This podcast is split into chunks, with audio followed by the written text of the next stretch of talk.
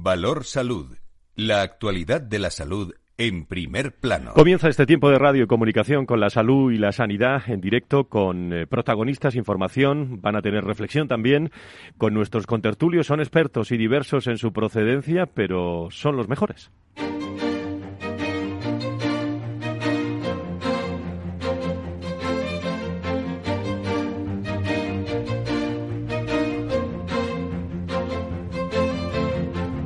Valor Salud es un espacio de actualidad de la salud con todos sus protagonistas, personas y empresas. Con Francisco García Cabello. ¿Qué tal? ¿Cómo están? Muy buenos días. Bienvenidos. España sale del riesgo alto. Por primera vez desde el primero de julio, una incidencia acumulada por coronavirus que ha caído 10 décimas en las últimas 24 horas hasta 140,4, así como también descienden 6 décimas la ocupación en la UCI que se sitúa en el 13,7, mientras eh, que la de los hospitales se reduce al 4,3%. Son las cifras que estamos acostumbrados siempre, los números en este coronavirus. Según los datos del Ministerio de Sanidad, la pandemia suma desde las últimas horas 4.763 nuevos positivos. Y hay que seguir hablando de fallecimientos, en este caso con 71 fallecimientos más desde el pasado eh, miércoles. Eh, familias, personas eh, que parece que nos acostumbramos a dar estos datos, pero que están, que están ahí. Por comunidades, Madrid sigue siendo la que más presión tiene en la UCI, con un 24,9% de camas con pacientes ingresados. Le sigue Cataluña y a continuación Aragón. Esta semana uno de los que ha sido, yo diría que un mayor portavoz de sanidad de todos los tiempos, Fernando Simón, intervenía este jueves en el Congreso de la Sociedad Española de Epidemiología, que se está celebrando en estos días en la ciudad de León. Y Fernando Simón eh, habla de una cara visible la toma de decisiones contra el COVID-19, eh, hablando precisamente de acciones que van a ocurrir, informes que se realizaron hace 16 meses y que se van a volver a repetir, donde son protagonistas, eh, por ejemplo, el primer estudio de seroprevalencia que realizó el estudio el Instituto de Carlos III y el Ministerio de Sanidad hace ya algunos meses, al comienzo de la pandemia, que dilucidaba muchísimas conclusiones. Pues fíjense ahora, con vacunas, con todos los datos, ese informe, lo que nos puede contar. Lo que sí tiene claro Fernando Simón es que pueden llegar más olas. Puede haber sexta, séptima, octava y novena, pero no van a ser como las anteriores. Y esperemos que si todos nos portamos bien y conseguimos mejores coberturas todavía, esperemos que no las haya. Y a pesar del desarrollo de vacunas contra el coronavirus, se siguen necesitando eh, terapias eficaces hasta que se logre la inmunidad mundial. Ahora en, un nuevo estudio se sugiere lo hemos visto esta semana, que algunos medicamentos ya aprobados podrían reutilizarse de forma segura para tratar las, las infecciones por COVID-19. El jefe, por cierto, de estrategias de vacunas, lo leía ayer, y amenazas biológicas para la salud de la Agencia Europea del Medicamento, Marco Cavaleri, ha confirmado que se está estudiando la posibilidad de inocular una nueva dosis de la vacuna del coronavirus al menos seis meses después de tener la pauta completa. Se está hablando mucho de esa, de esa tercera dosis. La mayoría de las consejerías de sanidad han comenzado eh, allá por el jueves, eh, ayer, a citar a las personas en situación en grave inmunosupresión, unas 100.000 en España son, eh, para administrarles una dosis adicional o un refuerzo de la vacuna contra el coronavirus en los próximos días. Carolina Arias, la ministra, se ha referido a esto. Vamos a empezar con dosis adicionales, para distinguirla de tercera dosis o refuerzo o booster. Dosis adicionales serían aquellas personas que por, su, por tener una inmunosupresión grave no alcanzan el nivel de inmunidad que da una vacuna para el resto de las personas. Hemos empezado con las dosis adicionales. Por tanto, estamos en movimiento y ya es desde que las comunidades autónomas lo puedan hacer.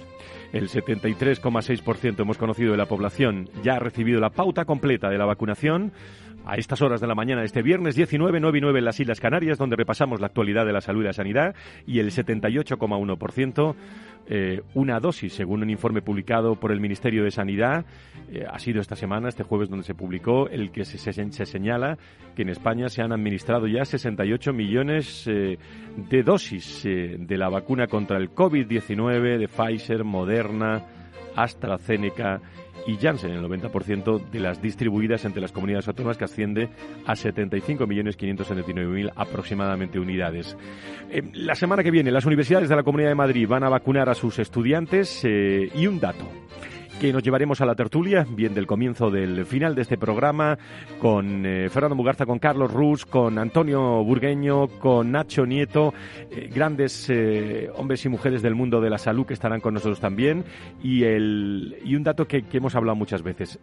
¿Cuánto, ¿Cuánto tiempo medio está ascendiendo la lista de espera? Bueno, pues el tiempo medio espera para someterse hoy, este viernes, 10 de septiembre una intervención quirúrgica en la sanidad pública se sitúa actualmente en los 148 días, lo que supone 26 días más que el año anterior, en diciembre de 2019. Hablamos mucho de colaboración público-privada, hablamos mucho y se quedaron atrás esas listas de espera por el protagonismo del coronavirus, pero es una de las cuestiones que siempre sacamos en este programa, Valor Salud, es donde más hace falta esa colaboración público-privada que tanto argumentamos o argumentan nuestros contertulios y que tan difícil es políticamente llevar, llevar a cabo. Laura Muñetón está en la producción con eh, Félix Franco en la realización, con el asesoramiento de, grupos eh, como IRIS, como ASPE, como COFARES, que están pendientes también de, de muchos aspectos de salud y sanidad que vamos a trasladar a lo largo y ancho de este programa.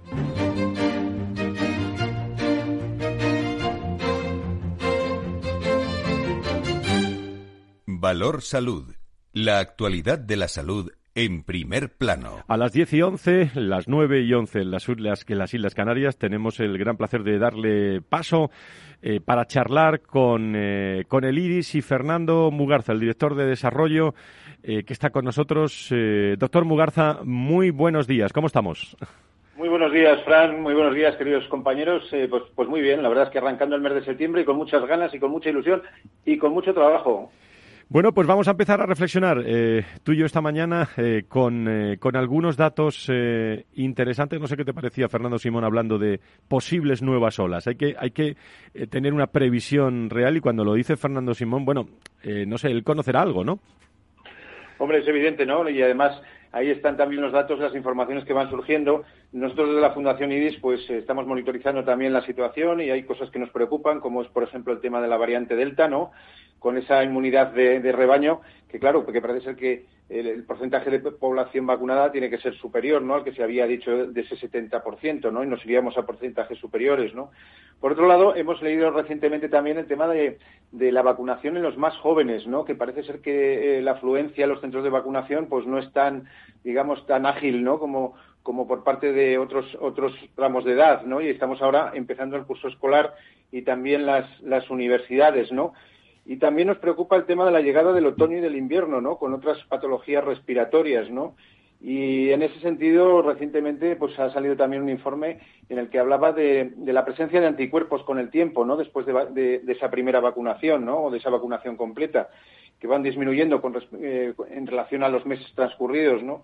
Y por lo tanto, pues eh, nosotros lo que planteamos también es que habrá que tener una estrategia futura de vacunación, una, estrategia clara de vacunación de cara a futuro para ver cómo diablos se, se, integra ¿no? esta vacunación frente a la COVID-19 en los calendarios vacunales de, eh, niños, jóvenes y adultos, ¿no?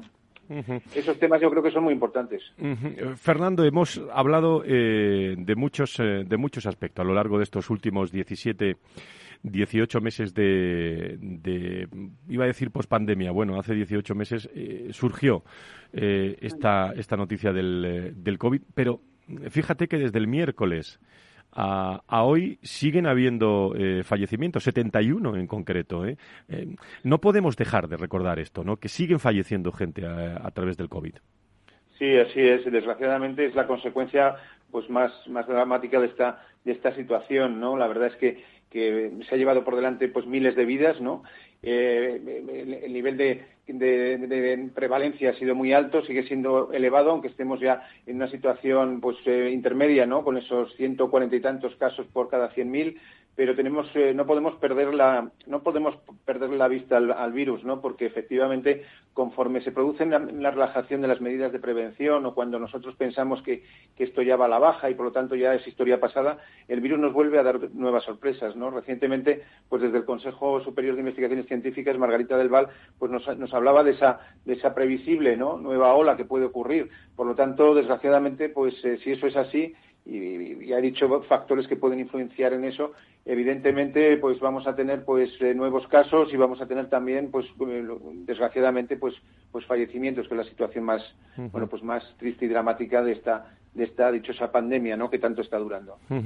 Damos la bienvenida también a esta tertulia Alfonso de la Lama, secretario general de la patronal de la Sanidad Privada en España de ASPE, eh, también para charlar con nosotros. Querido Alfonso, ¿cómo estás? Muy buenos días, bienvenido.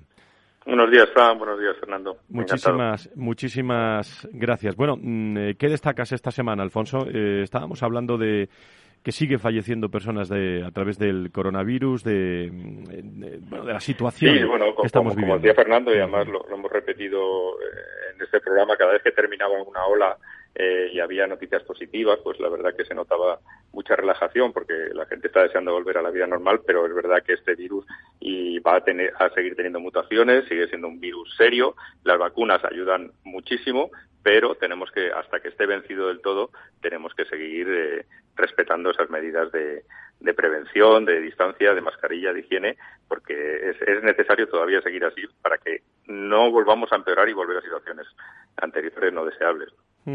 Sobre la tercera dosis, eh, bueno, se está empezando, eh, digo, se lleva mucho tiempo hablando, pero se está empezando a concretar ¿eh? en la última interterritorial sobre eh, situaciones concretas, eh, enfermos concretos, áreas concretas del, de pacientes. se está empezando a disponer de esa tercera dosis, ¿no, Fernando? Sí, así es. Se está hablando en este momento, bueno, ya parece que hay que hay eh, un consenso, ¿no? Especialmente con todos los pacientes inmunodeprimidos, ¿no? Que yo creo que es muy importante tenerlos muy en cuenta y por lo tanto, pues ese, digamos, ese impulso, ¿no? A esos anticuerpos, especialmente en poblaciones de riesgo, pues desde luego que va a ser muy importante, ¿no? Por lo tanto, el tema de la tercera dosis, yo creo que, que va a llegar, ¿no? Y, desde luego ya digo, sobre todo en principio en esas poblaciones de mayor riesgo, ¿no? Como puede ser el, el tema de los pacientes inmunodeprimidos. El otro día escuchaba también y leía un poco lo que comentaba antes, ¿no? Que lógicamente con el tiempo, desde, desde esa vacunación total, el, el, número de anticuerpos pues va disminuyendo, ¿no? Y a lo largo o al cabo de seis o ocho meses, pues parece ser que, ese nivel de anticuerpos que eh, el cuerpo humano va generando, pues, eh, pues baja a niveles de la primera dosis, ¿no? De la vacuna. Y por lo tanto, pues lo lógico es que haya pues ese refuerzo, ¿no? Ese refuerzo que para mí me parece, me parece que es, que es normal, ¿no? Y por otro lado, para, para, para mí y para nosotros, ¿no? Uno de los temas más, más relevantes que habrá que tocar también, aparte de la, de la llegada de las, de las terapias, ¿no? Específicas frente al virus, que la industria farmacéutica está trabajando de una forma, pues, pues muy, muy amplia e insistente, lógicamente, con los ensayos clínicos en colaboración con los centros asistenciales públicos y privados, que eso no hay que olvidarlo, está el tema de la estrategia eh, futura de vacunación, porque esto no acaba con esta vacunación, que parece también que nos han vacunado y estamos para toda la vida, ¿no? ¿No? Esto habrá que integrarlo porque hay que convivir con el virus y habrá que integrarlo dentro de lo que son los calendarios de vacunación y tendremos que tener claro también cómo va a ser esa estrategia, que por ahora yo la desconozco, por lo menos. Y dónde también eh, eh, aparece, Alfonso, una hoja de ruta muy interesante para esa colaboración público-privada que tanto hablamos en los siete últimos años que llevamos haciendo este programa, ¿no? Desde luego, la, disposición de la, de la sanidad privada siempre, siempre está, ha estado y estará. Eh, hombre, yo, oyendo a las palabras de la ministra, que, ha evitado hablar de tercera dosis, ha hablado de dosis de refuerzo para este, eh, este, este colectivo específico, pero es verdad que también ha dicho ya hemos comenzado, hemos avanzado.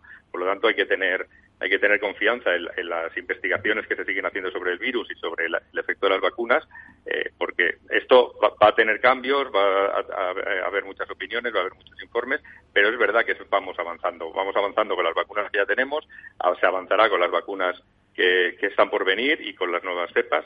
Y, bueno, paciencia y desde luego la sanidad privada siempre está a disposición pues, en, temas tan graves como, como, el tema del COVID para ayudar, echar una mano y, complementar a, donde, donde haga falta. Lo que está claro, queridos eh, amigos, queridos contertulios, es que eh, bueno, hemos avanzado muchísimo y fíjate la noticia, ¿eh? las universidades de la Comunidad de Madrid van a vacunar a los estudiantes a partir de la, de la semana que viene. La vacuna no cesa y es eh, el único, eh, se me ocurre decir, digamos, eh, herramienta poderosa para vencer a este coronavirus, ¿no, Fernando?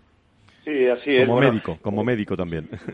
Sí, bueno, pues efectivamente es la, es la principal medida de prevención primaria que tenemos, aparte de, las otras medidas de prevención que no, nos podemos olvidar, ¿no? Que ya las hemos comentado en otras ocasiones.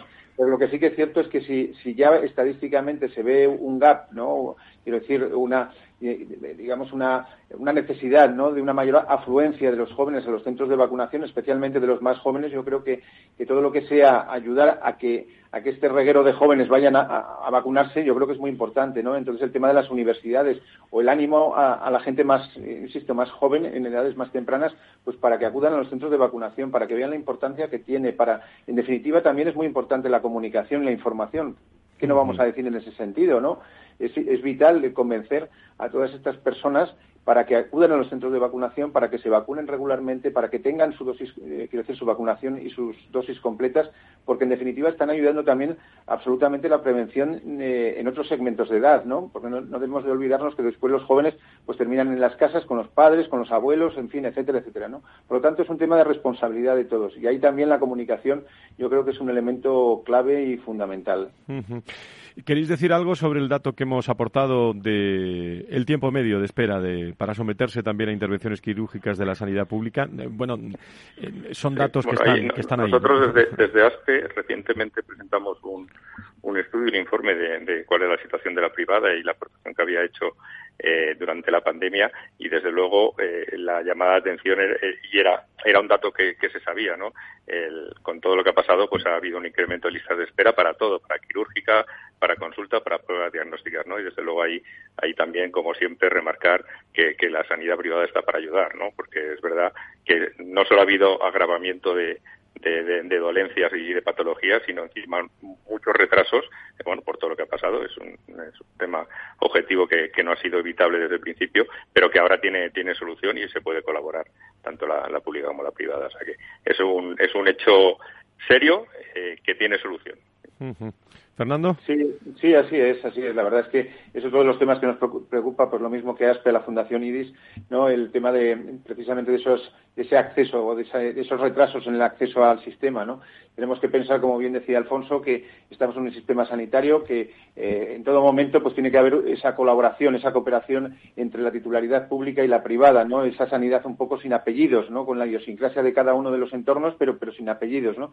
A partir de ahí, pues lo que es la utilización de todos los recursos disponibles pensando siempre además en el paciente, porque lo que sí que está claro es que la enfermedad no cesa, ¿no? Y no solamente todo es COVID, ¿no? Sino que el resto de las patologías, desgraciadamente, pues están ahí y lógicamente generan una sensación de, incertidumbre, de preocupación en las, en, las, en las, personas, en las gentes y en las familias. ¿no? Entonces llegar a cifras como la que has comentado, de esos 148 días ¿no? en espera quirúrgica, pero no olvidemos también todo lo que es la espera desde el punto de vista de, de pruebas diagnósticas y también de consultas, tanto al especialista como a atención primaria. ¿no?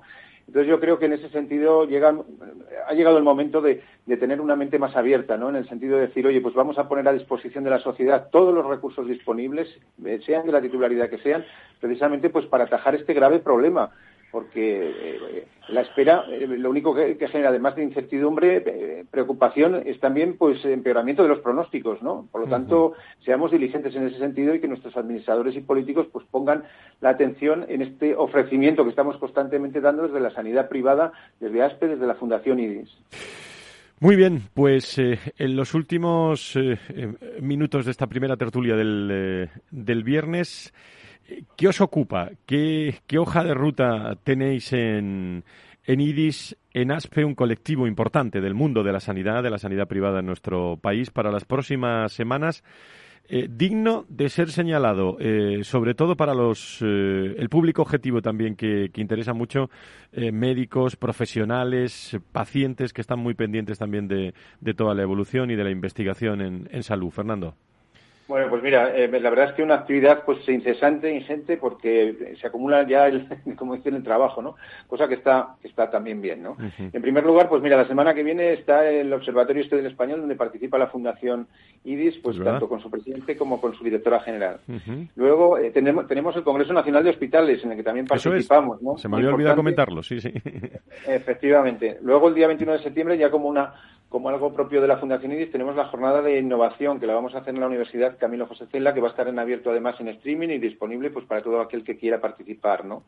Y luego el día 23 de septiembre ya sabes que hacemos esas jornadas de diálogos, ¿no? Sí, señor. En el que es ese debate abierto, ¿no? Entre, entre expertos y especialistas, moderado por nuestra directora general, por Marta Villanueva, en el que en este caso se va a hablar también de dos puntos que, que, contiene el manifiesto que hemos impulsado, ¿no? Para esa mejor sanidad y vamos a hablar de una sanidad reformista e innovadora. Y luego ya, pues ya, iremos hablando. sí, sí, hay muchísima actividad, sobre todo el arranque de septiembre. Eh, Alfonso, por último, un congreso de hospitales donde también estará ASPE en, en Málaga, creo que sí, la verdad que se prevé un, final de año intenso porque se van a recuperar muchas de las reuniones que se habían aplazado. ASPE participa en el Congreso de Hospitales, también participa en, el observatorio, de, las jornadas del Observatorio del Español de la semana que viene. Eh, en octubre vamos a organizar, que creo que lo vais a hablar más tarde, un congreso de recursos humanos. También tendremos la jornada de alta complejidad médica en la sanidad privada, que, es una jornada que ha tenido mucho éxito otras veces. Eso en cuanto a jornadas. Y luego, pues los temas que nos ocupan siempre, ¿no? Eh, eh, se, va a empezar a discutir ahora después de verano los próximos presupuestos generales del Estado, pues estaremos ahí sobre todo por temas de, IVA y de impuestos, eh, el tema que hemos hablado de listas de espera, el tema de, escasez de profesionales, de compatibilidad del ejercicio de la pública y la privada, eh, de homologaciones y bueno, vamos que hay mucha, muchos mucha temas materia. abiertos en los que trabajar y, avanzar. Pues fíjense en ustedes todas las cuestiones que está trabajando también la sanidad privada en estos momentos, en máxima colaboración también con o, ese es el objetivo con la, con la pública y en beneficio, en definitiva, de, todos ustedes que nos estáis escuchando en este programa de, de salud en, eh, de todos los viernes. Querido Fernando, querido doctor, eh, desde IDIS, muchísimas gracias, buena semana. Muy buena semana para todos. Muchísimas gracias, Querido Alfonso, para, para ASPE, eh, también muy buenos días y un abrazo y muy buena semana. Gracias. Igualmente a los dos, un abrazo. Gracias. No se vayan. Después de la pausa, eh, hacemos un resumen de la situación también de los datos de coronavirus eh, y nos vamos a ir al Hospital Viamed también a conocer eh, datos de investigación y hablar también del mundo de los recursos humanos y la salud.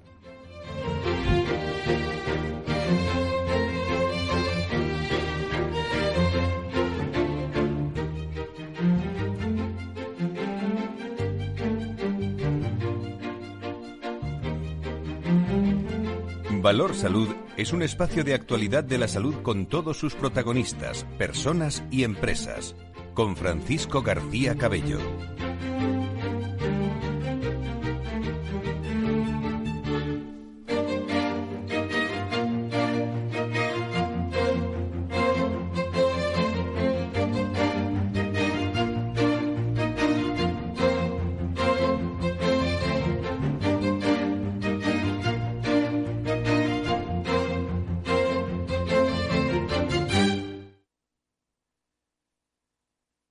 Hay ocasiones en las que más es menos, y eso es bueno. Cuanta más gente está de vacaciones, menos tarda en aparcar. Cuanto más queda de verano, menos me duele que acabe el día. Y este verano, con Renta 4 Banco, cuanto más invierto, menos comisiones pago. Y eso sí que es bueno. Entra e infórmate de las bases de la promoción en tu oficina Renta 4 más cercana o en r4.com. Renta 4 Banco, tu banco especialista en inversión. Frente a los impagos, vitamina D, la fórmula de información empresarial exclusiva de Informa para minimizar los riesgos y facilitar la toma de decisiones. Descubre Data Powered by Informa, la solución perfecta para tu negocio. Consulta al especialista en Informa.es. Tu radio en Madrid 105.7, Capital Radio. Memorízalo en tu coche. Esto te estás perdiendo si no escuchas a Rocío Arbiza en Mercado Abierto. Ernest Pérez Más consejero delegado de Parlen Telecom. Nosotros somos una compañía con un crecimiento muy importante, llevamos cinco años creciendo siempre casi al doble y empezábamos a buscar más capital y la mejor manera de encontrar capital rápido y barato pues era salir al mercado. Entonces hacerlo cuanto lo antes, lo más antes posible mejor y la verdad es que no, no, nos da ningún miedo. Creemos que nuestro proyecto es evidentemente singular, este proyecto de operador regional uh, de proximidad y cualquier momento era bueno, pero cuanto antes mejor porque en Teleco se están produciendo movimientos de concentración y queremos ser un actor de concentración. Mercado Abierto con Rocío Arbiza.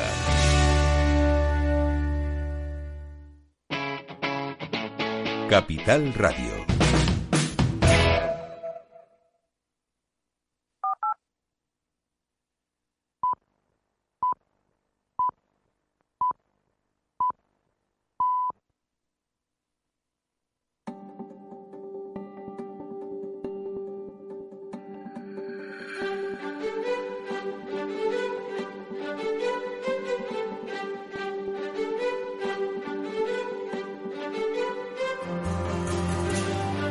Valor Salud es un espacio de actualidad de la salud con todos sus protagonistas, personas y empresas.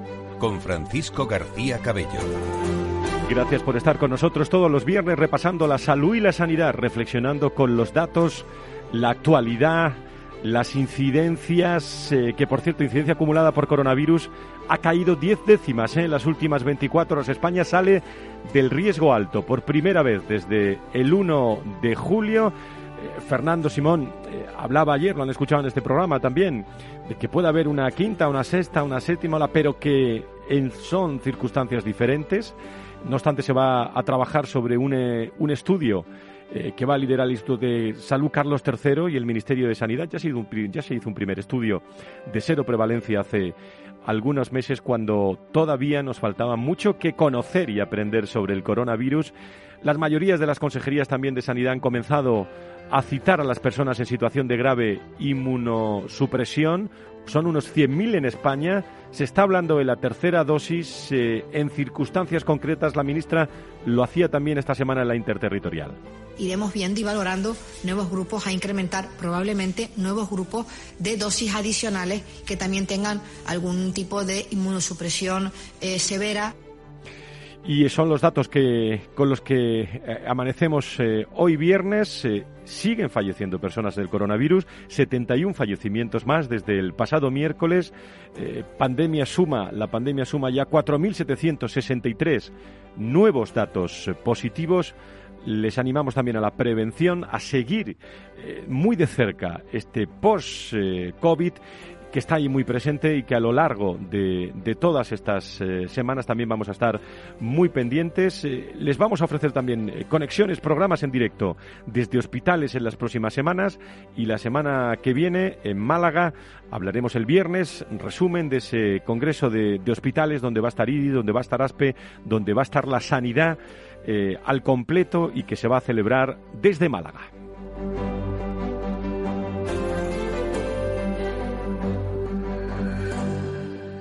Valor Salud desde la actualidad. La salud al alza.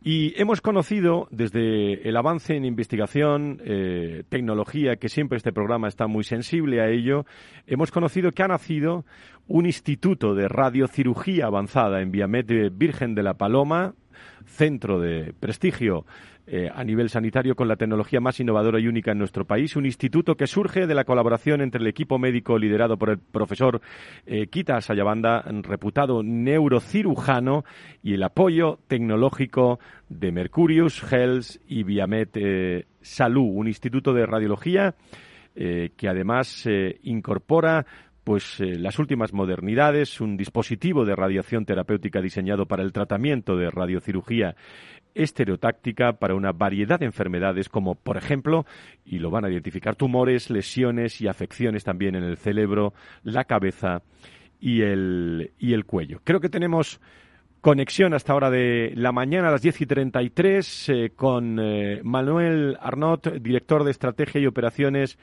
del grupo Viamed Salud y Pablo Jiménez Herrera eh, con su director gerente. No sé quién está primero en línea. Creo que Manuel, ¿cómo estáis? Muy buenos días, bienvenidos. Muy buenos días, Francisco. Estamos los dos en línea. Pues fenomenal, a los dos, muy bienvenidos. Bueno, y enhorabuena ¿no? por el nacimiento de este Instituto de Radiocirugía Avanzada. ¿Cómo se puede eh, resumir a todos los oyentes eh, en estos momentos cuando destacamos siempre la importancia de la investigación ante enfermedades, iba a decir, tan eh, conocidas, ¿no? Como, por ejemplo, los tumores. Tenéis pues, eh, muchas gracias por, por la enhorabuena. Estamos muy ilusionados con, con el proyecto. Creemos que es una propuesta única, eh, no solo en España, sino también en el sur de Europa. Y al final lo que, lo que estamos buscando con el nacimiento de este instituto es crear una referencia en todo el territorio nacional, obviamente situado en Madrid, que es donde tenemos nuestro Hospital Dianet Virgen de la Paloma, para el tratamiento de tumores de cabeza y cuello mediante radiocirugía. El nacimiento de este instituto eh, gira en torno a tres pilares. Por un lado, lo que buscamos es la excelencia médica en todo momento y para eso contamos con un equipo médico dirigido por el doctor Salabanda de eh, primerísimo nivel. Eh, por otro lado, de la mano de, de Mercurius Health, que es uno de los tres socios de este proyecto, hemos sido capaces de traer una tecnología única en España, que, como te decía antes, no está presente todavía ni siquiera en muchos países del sur de Europa. Y tercero, eh, en la parte que nos toca a nosotros, Viamed Salud, nosotros somos un grupo eh, hospitalario en expansión, con una fuerte apuesta por la calidad, por la excelencia médica, por la excelencia en la, en la atención asistencial, con eh, foco completo en nuestros pacientes y desde Viamed teníamos claro que nos faltaba ¿no? tener, tener eh, una punta de lanza en el campo de la oncología y en concreto en el campo de la radiocirugía y por eso eh, cuando nos dejaron participar en este proyecto con, con el equipo del doctor Salabanda y con Mercurius no dudamos en ningún momento entrar. Conozco los eh, vuestros hospitales también eh, desde distintos rincones, pero me interesa mucho conocer eh, bueno quién quién va a dirigir este hospital día a día y sobre todo cómo surge esta idea de crear el Instituto de Radiocirugía Avanzada. Cualquiera de los dos. soy Pablo. Pablo, adelante. Buenos días. Buenos días. realmente aquí surge una especie de de confluencia entre la iniciativa de un grupo de, neurocirujanos, que, que, que, lideraba el doctor, el doctor Salabanda, eh, conociendo que existía una nueva tecnología que en el 2017 empezó a presentarse en congresos y que solo hasta el 2019 no ha tenido la aprobación de la FDA y el funcionamiento en un hospital en Estados Unidos. Y además el propio fabricante, buscando la expansión de su tecnología, buscaba a los mejores profesionales en todo el mundo para poder, eh, digamos, representar a esta tecnología. Y, y, esa fue esa confluencia. Hace, hace un año y medio más o menos, en plena pandemia, eh, pues los neurocirujanos se reunieron buscando un poco una organización o una coordinación de este proyecto y ahí intervine yo por, por digamos por mi experiencia en gestión y lo que enseguida buscamos fue un socio que nos asegurara que la tecnología eh, iba a tener un soporte suficiente porque es una técnica muy innovadora.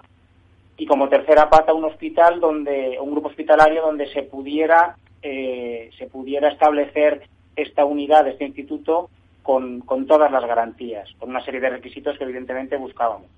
Y, fue así fue una confluencia de, varias de varios grupos eh, pensando que en el sur de Europa tendría que haber un equipo ya de estas características porque ahora mismo en Europa solo existen en Alemania y en Suiza y pensábamos que los pacientes en España también deberían tener acceso a esta tecnología. Es un poco el, impulso del proyecto. Es vocación de este programa desde su nacimiento, pues estar muy pendiente de lo que ocurre en los hospitales eh, desde el punto de vista de actualidad, también de investigación. Eh, vamos a incrementar esa presencia también en hospitales a lo largo de, de las próximas semanas, pero cuando uno oye hablar estos tipos de proyectos, querido Manuel eh, Pablo, desde el equipo de estrategia, el equipo de gerencia de Viamet, donde estamos ahora mismo en, eh, en directo con todos ustedes, siempre aparece el aspecto eh, económico de financiación, lo cara que es una tecnología puntera, ¿no?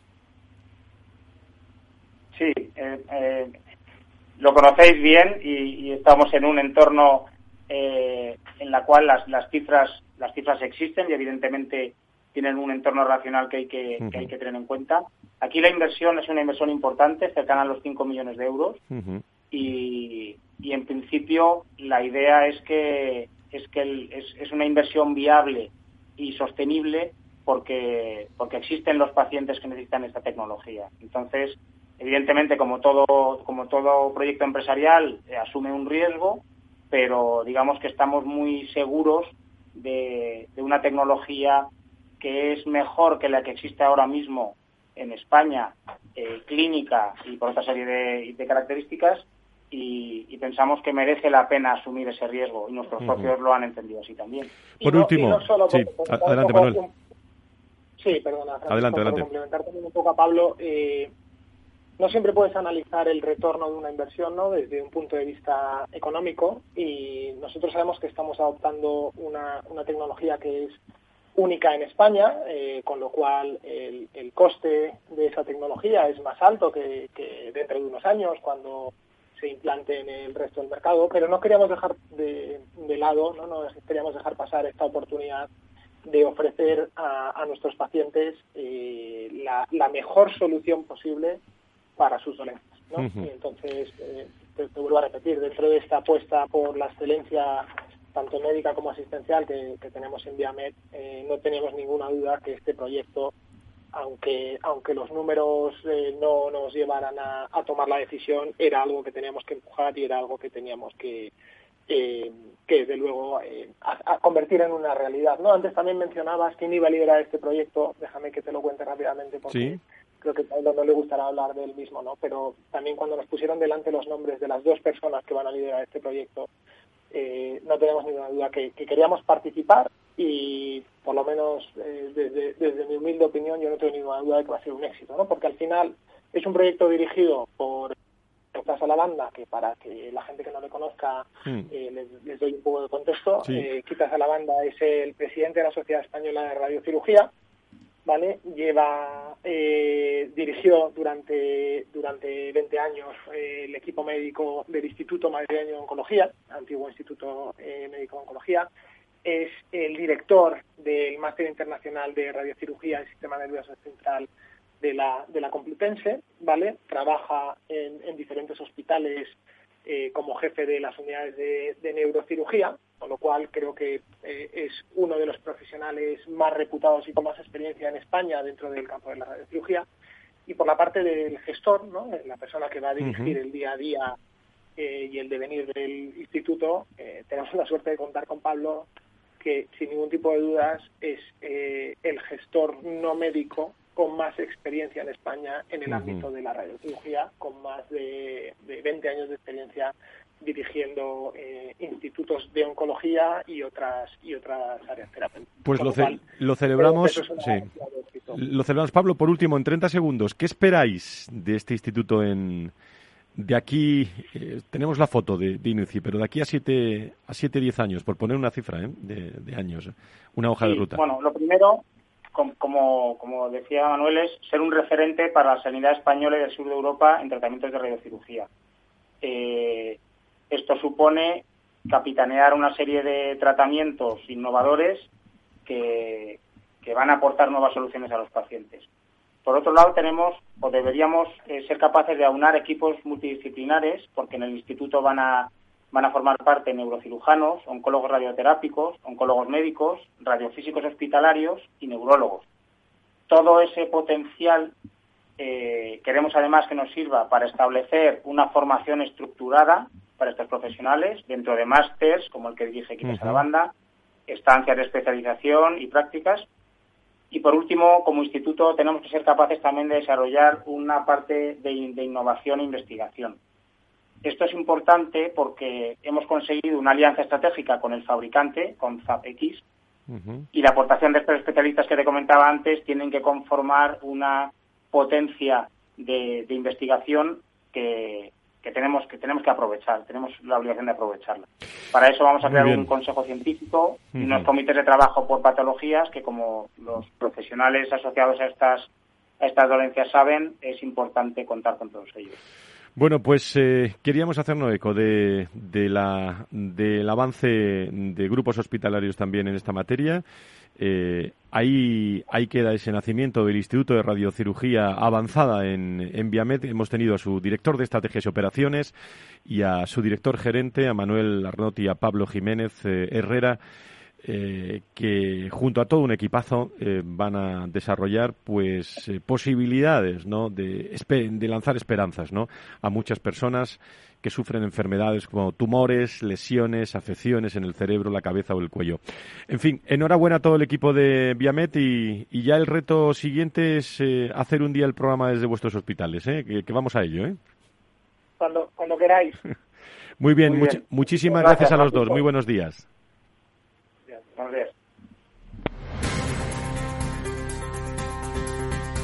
Valor Salud es un espacio de actualidad de la salud con todos sus protagonistas, personas y empresas. Con Francisco García Cabello. Y cuando quedan 15 minutos para las 11, siempre damos la bienvenida a nuevos contertulios a nuestro programa para reflexionar con ellos. Creo que están en línea ya Nacho Nieto, experto en políticas sanitarias eh, y es consejero de salud de La Rioja, que siempre me alegra muchísimo que esté entre nosotros fiel a esta hora y a esta cita. Querido Nacho, ¿cómo estás? Muy buenos días, bienvenido.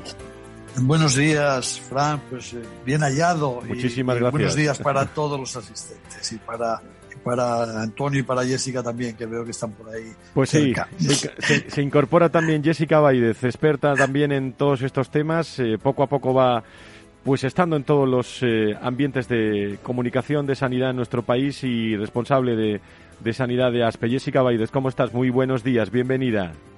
Muy buenos días, Fran, y a todos los que están aquí, como siempre, en, la batalla.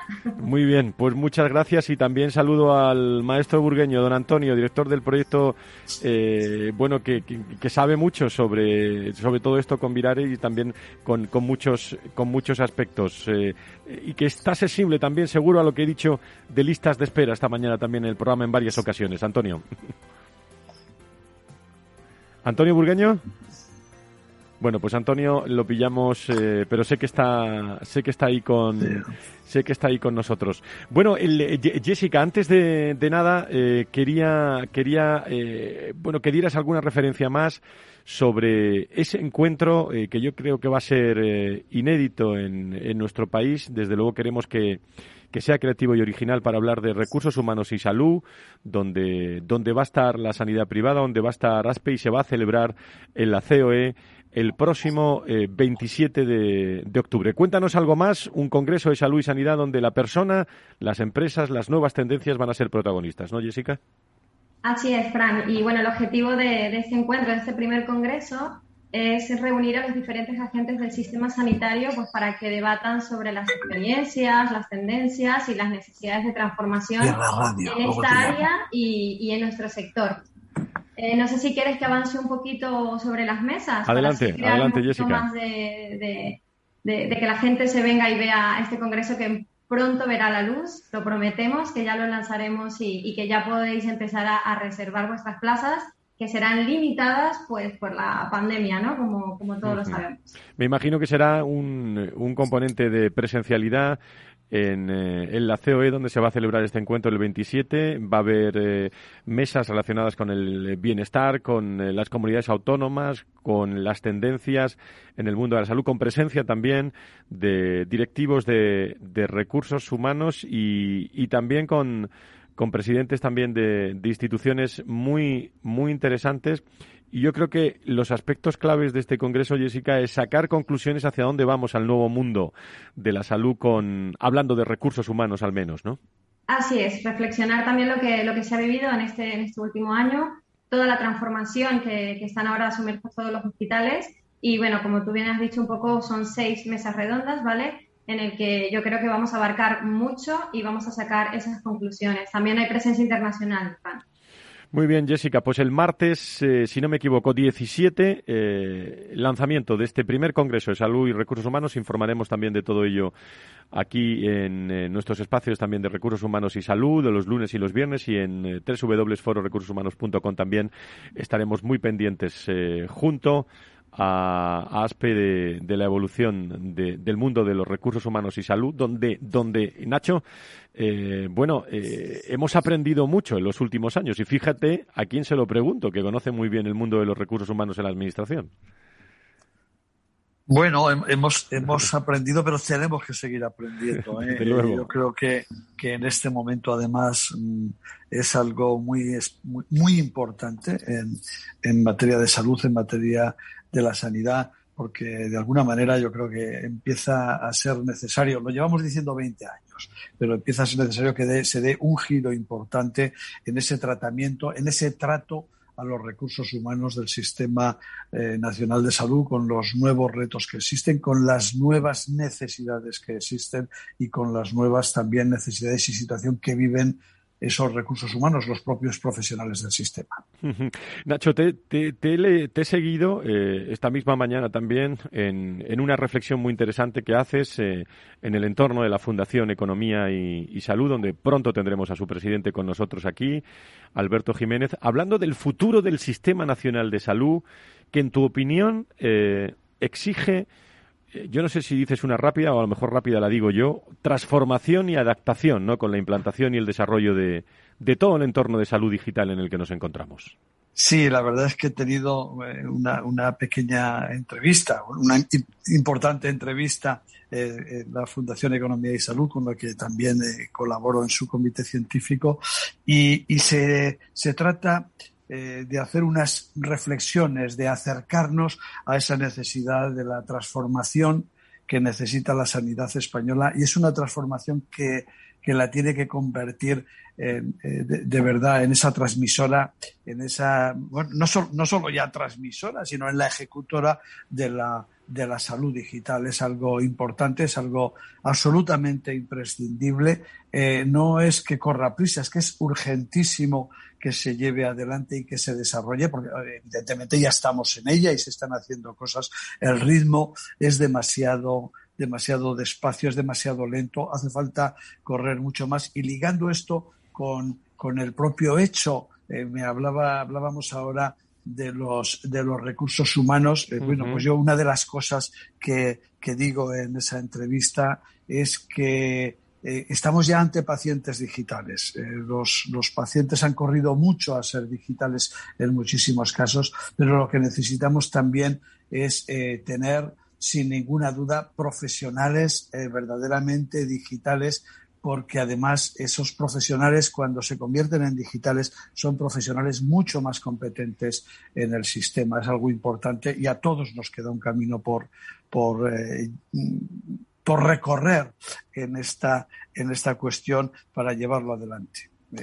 Es, la verdad a mí es, me apasiona este, este asunto. Este, eh, escribiré algunas cosas más sobre cómo va a evolucionar esta digitalización, cómo va, cómo tiene que cómo tiene que afectar, por lo menos desde mi punto de vista, eh, eh, eso que llamamos en conjunto salud digital en la transformación que necesita el Sistema Nacional de Salud y sus distintas áreas. No quiero entrar ahora en más detalles. Muy bien, pues eh, luego recordaremos dónde pueden nuestros oyentes seguir esa, esa charla y esa entrevista. que es muy, muy interesante. Creo que está con nosotros Antonio Antonio Burgueño ahora está conectado. Eh, querido Antonio, ¿cómo estás? Muy, muy buenos días, bienvenido.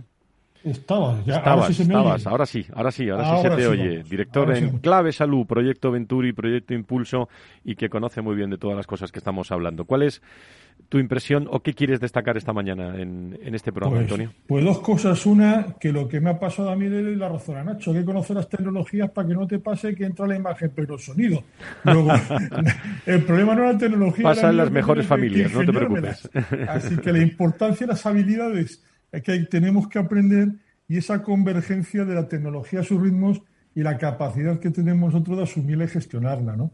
Es fantástico, el, el artículo es muy bueno, la entrevista que se le hace es muy enriquecedora y hace un repaso muy interesante y, ordenadamente de lo que es esa transformación.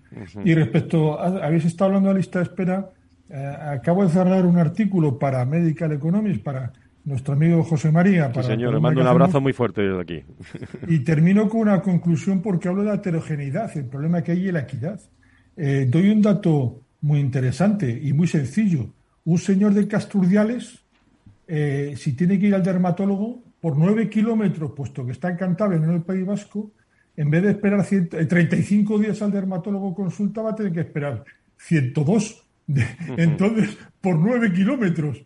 Ese es un problema muy grave que es la heterogeneidad, que es la dispersión de la media en, dato estadístico y que es una obligación y un requisito, que esto se lo sabe muy bien Nacho, de nuestro sistema, que es la equidad, y que ahí está espera genera equidad, ya no porque se tarde en entrarnos, sino porque según donde estés, vas a poder entrar antes o después. ¿no? E-, es verdad, Antonio, pero eh, quiero, en, ese aspecto, creo que hay que decir también una cuestión. Eh, si en una comunidad autónoma, y tú has nombrado una, no voy a nombrar yo a ninguna otra. Es, un ejemplo. ¿eh? sí, sí, no, pero, pero, pero es perfectamente válido. Si en una, en 30 días pueden atender, ¿por qué no lo pueden hacer todas? El problema yo creo que, de la equidad no es, eh, es decir, la, tiene, la culpa la tiene cada gestor o, los que no lo hacen tan bien como otros, porque eh, si estamos buscando eficiencia, si estamos buscando excelencia, queremos ese sistema nacional de salud tan, tan claro que lo queremos, tan estupendo y tan extraordinario, como no, que siga siendo y que, y que sea todavía mejor, bueno, pues también hay que, hay que mirar cosas como esa y hay que decirlas, ¿no? Oiga, mire usted a ver qué está haciendo y por qué no puede atender como el que tiene usted al lado. Y bueno, pues sabéis que yo en eso he tenido alguna experiencia importante. Sí, sí, sí, las, tiene, las tienes y además te coge cerca el tema. Por cierto, no, además hay que decir una cosa importante, Adelante, Antonio. un segundo, pero para, para valorar estos datos hay que tener en cuenta que a lo mejor el crecimiento de los tiempos ha sido porque ha funcionado mejor la primaria y no se ha absorbido y que se está recuperando más rápidamente. Si eso también lo decimos en el artículo. Cuidado que la valoración del dato no se puede hacer con los datos que estamos manejando, pero sí decir las cosas y decir las cosas pues tan obvias como esta, ¿no? Es un, es un ejemplo, ¿no? Tenemos congreso de hospitales esta, esta semana. El viernes tendremos muchísimo contenido. En, en, nuestro programa va a estar todo el sector prácticamente, pero sobre la actualidad, eh, en los dos minutos escasos que nos quedan, eh, y quizás un poquito menos, eh, bueno, hemos tenido declaraciones de Fernando Simón, de, de, distintos ministros, de la ministra de, de Salud, pero se está hablando mucho de esa tercera tercera dosis, ¿no, amigos? Sí, sí, es verdad, se habla, se habla de la tercera dosis, pero se habla, volvemos a tener muchísima información, no, no, información que no, que no es eh, homogénea, que es heterogénea, ¿no? A quienes, cuando se viene hablando además desde hace, desde hace mucho tiempo, para la población en general, solo para colectivos de riesgo, bueno, sería bueno que lo, que lo vayamos que lo vayamos viendo que se vaya dejando más claro. Yo creo que al final va a ser una tercera dosis casi con carácter general. Pero estas son mis cosas ¿eh? por cierto si Dios quiere y el tiempo no lo impide yo el próximo viernes entraré desde el Congreso de Hospitales, donde espero eh, eh, estar por allí eh, pues esos días. Serás nuestro cronista, cronista estelar de ese hospital. Y, ya te adelanto que entraremos también con más, con más, de forma más pausada desde allí y a ver si podemos tener algún, algún protagonista, que, que, estáis todos por allí en ese Congreso de Málaga. Bueno, prácticamente no nos queda, no nos queda más tiempo. Por cierto, Antonio, ¿te has enterado del, esto te gusta a ti, el Servicio de Medicina Interna del Hospital Ramón y Cajal, que ha desarrollado una calculadora que predice el riesgo del coronavirus grave. ¿eh? O sea que se, está investigando eh, muchísimo. Bueno, y esto nos interesa a todos, ¿no? Eh, hemos vuelto de verano, ¿eh? Uno de cada cuatro personas que quiere perder peso sufre efecto rebote, ¿eh? Por no contar con un plan nutricional adecuado. Yo no digo nada, ¿eh? Yo no digo nada, ¿eh? añadir, una cosa, la calculadora está muy bien porque lleva a la práctica los algoritmos que tanto se habla y pedirle a Nacho un favor no nos, nos cuéntanos lo que se habla fuera de los pasillos que yo no puedo en los pasillos que yo no que yo no que es mucho más interesante a veces que lo que se cuenta en las salas es que yo no puedo ir este año. Lo que se cuenta en la sala no lo van a contar los claro. No, no, no, yo, yo quiero tener a Nacho el viernes para lo que se cuenta en los pasillos. ¿eh? De... Bueno, bueno, tomo nota y ahí, Muy bien. estaremos. También hay que estar en los pasillos, efectivamente. Querido Nacho Nieto, experto en políticas sanitarias, el consejero de salud. Gracias eh, también a Antonio Burgueño, experto en todas estas materias, por estar con nosotros. Gracias a los dos. Nos escuchamos el viernes. Muy buenos días. Gracias, Jessica. Un abrazo muy fuerte. Hasta el viernes. Gracias a todos. Hasta luego. Gracias, Jessica. no te he dicho nada. Dios también, ¿eh? pero ya estamos preparando ese Congreso de Recursos Humanos. Adiós, un abrazo. Adiós, adiós. Y a todos ustedes, adiós, adiós amigos, que lo pasen muy bien, que disfruten mucha salud, mucha sanidad y gracias a, a todos ustedes. El viernes más salud y sanidad aquí, contado de otra forma en Capital Radio. Adiós. Valor Salud. La actualidad de la salud en primer plano todas las semanas con sus personas y empresas. En Capital Radio, con Francisco García Cabello.